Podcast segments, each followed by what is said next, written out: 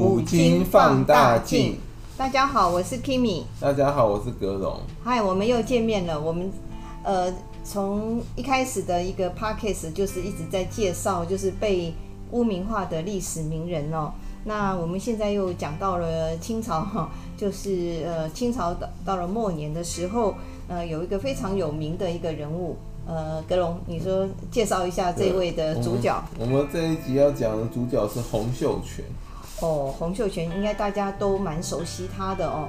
呃，我们知道国父孙中山先生呢，从小就是听洪秀全故事长大的，所以萌芽了他的一种就是推翻满清的一个、啊、哦革命思想。孙中山先生他自己说，他从小听那个太平天国遗老，就那个有这个幸存下来的人讲他们以前太平天国那些事迹。嗯，他从小就在那边听说书一样，一直听到这些，所以他就那个嗯深受启发，后来才萌生那个要把腐败满清给推翻。对，所以洪秀全也是间接这个影响国父的一位哦，一个很重要的人物哦。没错。好，那我们都知道他是太平天国起义的一个领袖哦。那他是怎么起家的？可以请格荣介绍一下。我先简单介绍一下洪秀全。嗯，洪秀全又名洪日，那个太阳那个日，他是客家人。客家人。对，他是清末宗教组织拜上帝会的创始人。嗯，也是太平天国之乱的民变领袖，嗯哼，哼，也是太平天国的建立者。哦，他的国号其实蛮屌，叫太平天国。啊，这个名字就非常的霸气，对，很有气势。对，对啊，天国太平，太平再加个天国。嗯哼哼。对啊，因为他的拜上帝会是源于那个源于基督教思想，所以他就叫，到后来国号就叫天国，他自称天王。天王哦，他原名叫做洪仁坤。嗯哼，那他的小名叫火秀，他是他是在广东的花县出生的。他也是算是在耕读世家长大的一个孩子哦，七岁就上了诗呃书那个诗塾哦，然后也熟读了四书五经，所以他虽然是一个呃从小就对，就是有念过很多书的人哦，可是不幸他有三次落地的一个记录哦。后来落地到最后，他生了一场大病。对，他第三次落地完之后，生了一场大病。然后据他本人所说，他在梦中那个什么听到类似有上帝的话之类的。嗯嗯嗯。所以，所以他那个他病痊愈之后，他就那个开始那个接触基督教思想。哦。他后来就创立了拜上帝会，在当时。基督教传教士在那个什么中国啊，发放了一堆那种那种宣扬那个教义的册子、小册子啊。然后洪秀全又拿到那个册子，然后就开始那个就是开始那个了解基督教的思想。然后后来就等于说把那个基督教思想把它有点变种之后，创创立了拜上帝会。那这个拜上帝会对于一般的这个民众来讲，应该是蛮陌生的哦。呃，所以他这个基督教这个思想，他是怎么样呃扩及出去，让很多人都能够信他这个教呢？基督教思想其实本身就应该蛮擅长、蛮善那个怎么讲，嗯，就蛮适合行销的。不然你看为什么那个全世界那么多人会信基督教？嗯，那本身教义就是蛮适合行销，然后洪秀全可能又把它。就是说改改一些部分，变得更适合在中国传播，所以变成拜上帝。他不是把基督教思想教义原封不动拿来直接用，他有做更改过。他有点在地化的。对，在地化这个变种过。变种。对啊，所以他虽然是源于基督教的思想，但被他一改之后，等于有点像一种新的宗教。所以他有点像张角，虽然是宗教起义的一个哦，农民起义的一个分子哦。那他本来好好的，怎么会突然去推翻满清呢？然后又搞一个这个太太平天国出来？他就是不如意啊！你看他试图那个连续三次落地，就心心生不满，心怀怨恨啊。嗯。然后加上他又是汉人嘛，他想说那个，他就想说干脆那个来来起义，那个推翻满清，还可以高举什么反清复明的那个，不不不是反清复，那个就是那个叫什么恢复汉人统治，推翻那个外族那种旗号。对，所以他这种推翻外族的一个思想也影响了国父。对啊，而且刚好那个就是洪秀全那个年代啊，其实那个清廷政府非常腐败。嗯，你看他们跟列强签了一堆不平等条约，所以其实很多百姓民众都心生不满。就想把这个腐败政府给推翻。说的也是，那时候真的清朝已经在那个奄奄一息的一个状态哦。那那时候是慈禧太后嘛、啊。你说如果那个朝如果朝政是什么太平盛世，那基本上你要起起来领导造反，应该会跟随你的人很少。嗯，通常都是那种乱世，然后或者是那种或者朝廷很腐败，人家才要造反啊。嗯，就就跟就像那个什么。就像那个张角一样啊，如果不是那个东东汉那个末年那些皇帝很昏庸啊，嗯，那么那个张角怎么可能会一呼百应，一堆人愿意跟他一起造反？嗯，都是一些呃吸引到一些这个饥寒交迫的、吃不饱的那些呃农民或者是一般的。对啊，就通常会加入起义，都是一些比较中低阶层，他们掌不了权，然后又享不了富贵，嗯，就是每天都是那个那那那半死不活吊在那，这样干脆就起来那个。起来那个什么来革命造反，看能不能改善自己的生活。因为社会底层的人、啊、那种心声哦，大家都可以想见，然后都是感觉是被压迫的那一群。对啊，所以他们就想把压迫他们的给推翻，然后自己当家做主。嗯，那他后来是怎么样一个机缘，就开始了他的起义的一个一个行动呢？他一开始可能没有想要。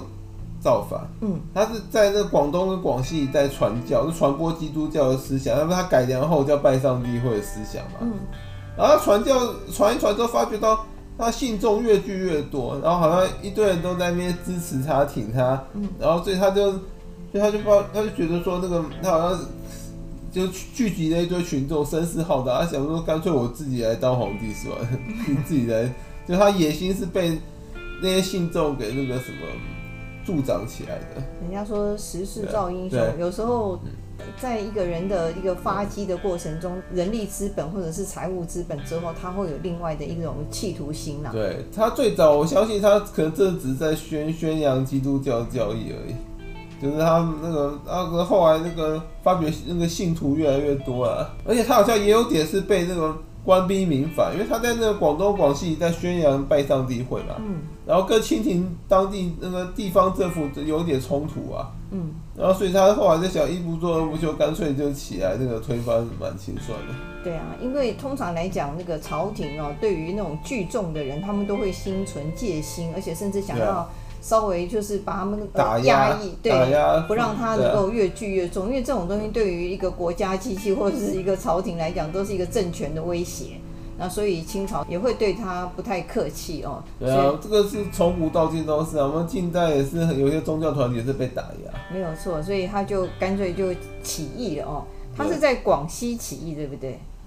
对，他他在一八五一年的时候，拜上帝会在广西这个桂平县金田村起义反起兵反击，金田村后因此名名声大噪。这个村子本来谁知道，就因为太平天国在在此这个起兵的。对，那他那个洪秀全他是会打仗的人嘛？他本来不是一个算是一个想要去考功功名的人，怎么会突然会带兵作战？他那个军事能力不知道。他本人其实军事能力不怎么样，可是。可是因为他有聚集一些人才啊，所以这个基本上只要会领导就好了。没有错，他一开始的声势就蛮浩大的。对，他就在金田村起兵反清，建立太平天国，然后他自称天王。他起兵后的那个第三年，在一八五，他一八五一年起兵嘛，在第三年的时候，一八五三年他就攻陷了当时的江宁府，就南京。哇，那算是很厉害耶！三年就把打到南京了。那把南京攻陷之后，他就在南京定都，然后从此啊就跟清廷那个南北分治。对啊，他还把南京改为天津。对，他改名叫天津，因为他是天王啊，太太平天国。洪秀全其实也有想要北伐，可是他他不知道是什么考量，他没有用那个太平天国主力军队北伐，他派一支偏军去去直扑北京，那后来被清廷剿灭。他是大概觉得信心不够，还是想保住他现在在南京的一个势力哦。对，话说全部。他没有说那个孤注一掷，那个直接北伐，搞不好他会成功，慢慢去推。有可能哦，可能对，因为嗯，就是一种犹豫。人家说一念之间可能会影响到一个人的命运哦，所以有时候真的是要那个破釜沉舟。应该这么讲。嗯洪秀全自从他定都南京之后，他就开始有点生活腐化，没有错，他就开始那个享只顾着享乐，所以他可能也没有那种刚刚那个刚起兵的时候那种企图心，会想要北伐那个把清廷给剿灭。很多这个起义的人都是这样子，一开始大家都是拼了命，对啊，就像死于安乐一样。所以他攻陷江宁府南京之后，就开始生活逐渐腐化。对，他有分了很多王了，也跟着一起，大家一起腐化。然后加上他又跟那些 跟好几个王那个开始逐渐有冲突跟不和。然后产生了严重的那个对立跟矛盾。洪秀全那个封了封了那个武王，连他自己嘛。嗯。那最早他是封了五个王嘛。嗯。然后那什么东西南北的。那个应该这么讲，他是封了东王、北王、南王，嗯，还有那个翼王。哦，还有还有他自己的天王。天王。对。很厉害哦。对。他后来跟那个东王杨秀清跟北王韦昌会啊，都都那个不和。嗯，而且那些王好像也有那种想要取而代之的一种，对啊，那种叛对啊叛逆的心。我们现在简单讲一下，就是洪秀全那时候他自称是上帝的幼子转世，他说他是耶稣的弟弟哦，所以上帝是他的爸爸。他是这样说，然后说，所以位阶很高啊。他常常为了那个要让信徒那个相信他，耶稣会上他的身，他会变变那个什么耶稣附身就对了，有点像降神一样，降神一样，那个神耶稣会附身在他身上，然后传播一些旨意。像我们道教好像起乩的感觉哦，就是你要弄出一点神机哦，那要让人家能够信服啊。对啊。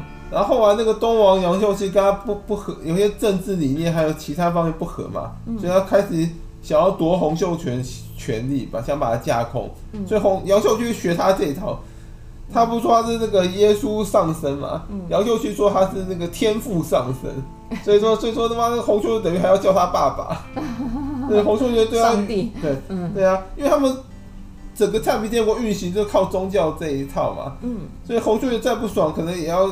暂时屈服的那种，就他上车的时候得得要叫他爸爸，那可能很怪异。对，可能这个可能这个怨恨就就此埋下。洪秀全，你算哪根葱？就要叫我叫你爸爸，我还要给你跪了哦。对啊，对，还要给你跪，然后就从此对杨秀清也不满意。可是因为杨秀清那时候有手握军权，所以洪秀全要除掉他的话，得要联络其他的王帮忙。嗯，所以后来就找了那个跟杨秀清不合的那个北王韦昌辉，他等于说就是。联络北王韦昌辉把东王杨秀清给灭了，哦，把他给杀了，把他的势力给剿灭，所以这是太平天国内讧的开始。哦，然后结果韦昌辉啊，在尾大不掉，对，后来尾大不掉，掌权之后，后来把杨秀清灭掉之后，他就独掌大权，又威胁到洪秀全了。哦，他等于说变第二个杨秀清了。嗯，所以洪秀全后来无奈，只好找那个翼王石达开那个帮忙把韦昌辉给灭了。哇，一个一个灭掉，嗯，那可是把韦昌会灭了之后，翼王石达开是没有想要夺权跟把他架空，可是洪秀全不信任他，因为连续两个王这样对他，所以他后来就不信任石达开，想杀了石达开，所以石达开知道这件事之后，他自己连夜跑了，他跑了之后就算了，他还把把太平天国精锐大军带走很多。所以从此太平天国就那个由盛而衰了，一蹶不振了，经历内讧，然后再加上分裂，也就那个翼王石达开后来就自己率领一个军队自己玩了，他变独立成军，后来就一路打到四川。那也蛮厉害的石达开哦。然后石达开其实是太平天国里面那个最善、最会打、军事能力最强的人，嗯，然后后来是死在四川的。等于说洪秀全是把他自己的左右手都砍光了，那就剩一个人孤军。虽然洪秀全后来后来又提拔两个人才，嗯，那个后来他提拔的那个忠王李秀成，嗯，跟那英王那个陈玉成，这两个一个是军事能力很强，一个是内政能力很强，嗯，可是因为那时候太平天国本身已经经历内讧，就是已经那个衰败了，所以他们再厉害也救不了太平天国。对。而且而且洪秀全说真的，后来就不信任任何王了。对，对他后来虽然那个虽然加封其他人为王，提拔人才，可他就没办法再完全信任他。后来其实大大力是扶植他们洪家的那个亲亲属。对呀、啊，他别等于说他等于说只相信自己的亲人，比较相信自己亲人，可是他的亲人都是一些那个没有能力的。他整他也是用人唯亲了哦，就变成洪氏集团，然后排斥其他的异性的那种王啊。对，这也是他一个洪秀全他用人唯亲，嗯，就算了。可是他用的那些亲人是没有能力，才是最最惨。可是他只只相信他们洪氏家族的人，那，对于不是姓洪的，他大概就会怀疑人家会不会对他呃那个造反啊，或者是对他叛逆哦。所以他这个人就是。因为这样子而造成这个太平天国会、啊、呃整个失败的一个很大的一个原因哦。他跟诸王内讧之后，一八五六年的时候，韦昌辉跟杨杨秀清内讧，产生了一个叫天津之变嘛。嗯。太平天国由此形势转衰。然后一八五七年，石达开又离去了，然后带领带领一堆太平天国精锐部队一起走，因为他比较有那个军队中比较有人物，大家都愿意跟着他，所以太平天国就逐渐那个走向衰败。是，所以一直到一八六四年，就是太平天国那个起兵后十几年，十十几年后啊，嗯，那个湘军就那个在天津围城了，哦，那洪秀全就困守天津，然后他惨到说断粮到以野草充饥，哇，可是洪秀全跟张角祥，他最后是病死的，哦，就是说在在朝廷把他剿灭要要杀他前，他自己先死了，哦，那太平天国就就此就灭亡。了解，所以呃，会造成洪秀全这个由盛而衰。第一个，他大概就是腐化他们的那个领导集团的一个腐化，然后争权夺利、内讧，然后再加上这个呃，他这个呃，就是用人为亲，是造成这样子的一个。他用人为亲其实是无奈之举，因为他之前信任那些王啊都反他，不然就想夺权啊，所以他从此不信任异性人嘛。对。他可他可能本来封王的时候是信是信任他们，但没想到他们会这样对他。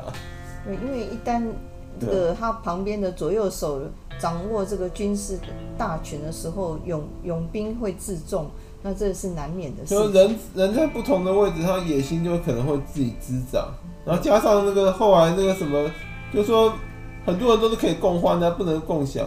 那在共享福的时候，他们就会那个，比如理念不同或什么啊。其实现在也很多那种什么公司啊，不是一起创业的时候，大家都关系很好，后来就闹翻，就分家了。没错，没错。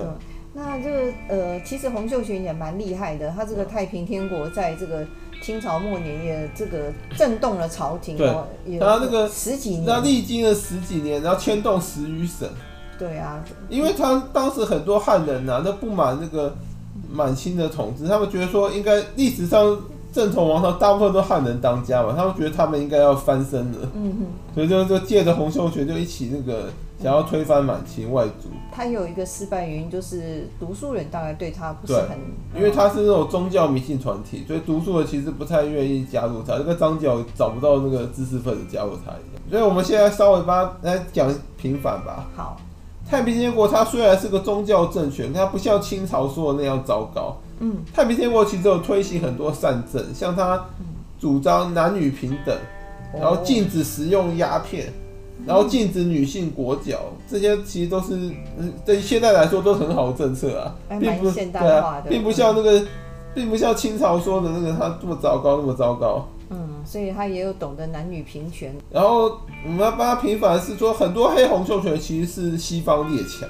嗯，因为他禁止食用鸦片，等于断了西方列强的财路嘛。对。然后洪秀全加上洪秀全当时列强找人跟他谈判，可他拒绝承认不平等条约。嗯。他很有 gas，他说那些不平等条约好像就是丧权辱国那些啊，嗯、是满清政府跟列强签的，并不是他太平天国。所以换个国民之后，他拒绝承认这些条约。对。所以后来列强都反而去支持满清政府，因为利益所在啊。你看洪秀全断了他们的财源之一鸦片嘛。然后又拒绝承认不平等条约，那列强都是靠不平等条约在中国吸血的、啊。对，所以说洪秀全这样拒绝承认，列强当然就又又花钱花力，有列强就是还有出兵帮满清平定南太平天国。对啊，因为这个利、啊、利益的冲突造成西方列强对他的那个呃，从本来要支持，后来变成一个反他的一个势力。啊、所以很多黑洪秀全、黑太平天国，其实很多是列强派人去散播，这个？然后那个。对啊，那个因为列强觉得说，本来他们很看不起满清，他们觉得太平天国更损害他们利益，所以他们反而去帮满清政府。那当时的列强其实也蛮蛮可恶的，他们把那些鸦片来毒害中国人民身心健康，然后对然后来来赚取暴利啊。那个真的是暴利，对啊，所以洪秀全吸毒要毒品啊，啊，所以洪秀全这样禁食鸦片，等于损害到他们一大财源，然后又拒绝不平等条约，那些什么割地赔款都不承认，嗯、难道难道他掌权之后列强要把土地还给中国吗？所以他们当然只好去帮满清啊，要不想要损害他们自己的利益。司马迁在《史记》早就看看穿一切，他在《史记》中不就讲到天下熙熙，皆为利来嘛？嗯，天下攘攘，皆为利往。对啊，所以列强为什么帮满清，就是因为利益所在嘛。对呀、啊。然后那些知识知识分子啊，还有一些权贵，为什么要帮满清政府，也是要保住自己的利益啊。因为太平天国上台之后，他们就会损害到他们利益啊。对、啊。搞不好会危及到他们的生命。嗯，就跟那个。张角的那那个什么黄巾之乱一样，很多那个世家大族都在都在帮汉汉朝朝廷啊，因为因为黄巾黄巾其实已经损害到他们家族利益了。对。而且还感冒，还会危害到他们的生命安全。对，其实那个洪秀全呢，他是外哦，内外都不不是很讨好，因为既得利益者会反他，还有知识分子反他。那外面的话就是列强也不支持他，反而反而帮助清朝来把他灭。列强要保住自己的利益，所以当然帮忙。可是他是一个非常有理想化的一个人，也蛮懂得这个平权思想。我觉得国父的那个耕者有其田，就是有点像他天朝的一种田亩制度，就是平均分配土地。平均地权嘛，对，对，所以他真的影响。所以历代那种历、嗯、代那种造反起义很多失败都是因为那些利益阶层的反扑啊。嗯，像张角也是啊。嗯，然后就是王莽其实也是啊。没错，因为他损害掉那些世代大族的利益啊。嗯、所以他们改革内容其实仔细看，他们很多政策都是好的啊。可是就是因为被既得利益者反扑。对。然后我们最后再帮洪秀全平反一点。他跟诸王不和，其实我们刚刚就有讲到，并不是那个，并不是因为洪秀全那个什么那个鸟尽弓藏，兔死狗烹，是他他为了要自保，因为诸王要架空他，要夺权啊，等于说他如果不自，他如果不反抗的话，搞不好生命都会不保啊。所以他为了诸为了自保，只好对什么杨秀清啊、那韦昌辉那些痛下杀手。他不并不是那么残暴了哦。所以内讧不能说完全都洪秀全错啊。是，对啊。很多其实我觉得还是韦昌辉、杨秀清那的错的比较多，因为他等于说不给洪秀全深入，然后洪秀全当然当然只能反抗了，难道引颈带路吗？没有错，所以呃，我们就从这几个观点来为这个洪秀全这稍微平反一下。那因为时间的关系，我们这集就讲到这。好，谢谢大家，谢谢大家，拜拜，拜拜，拜拜。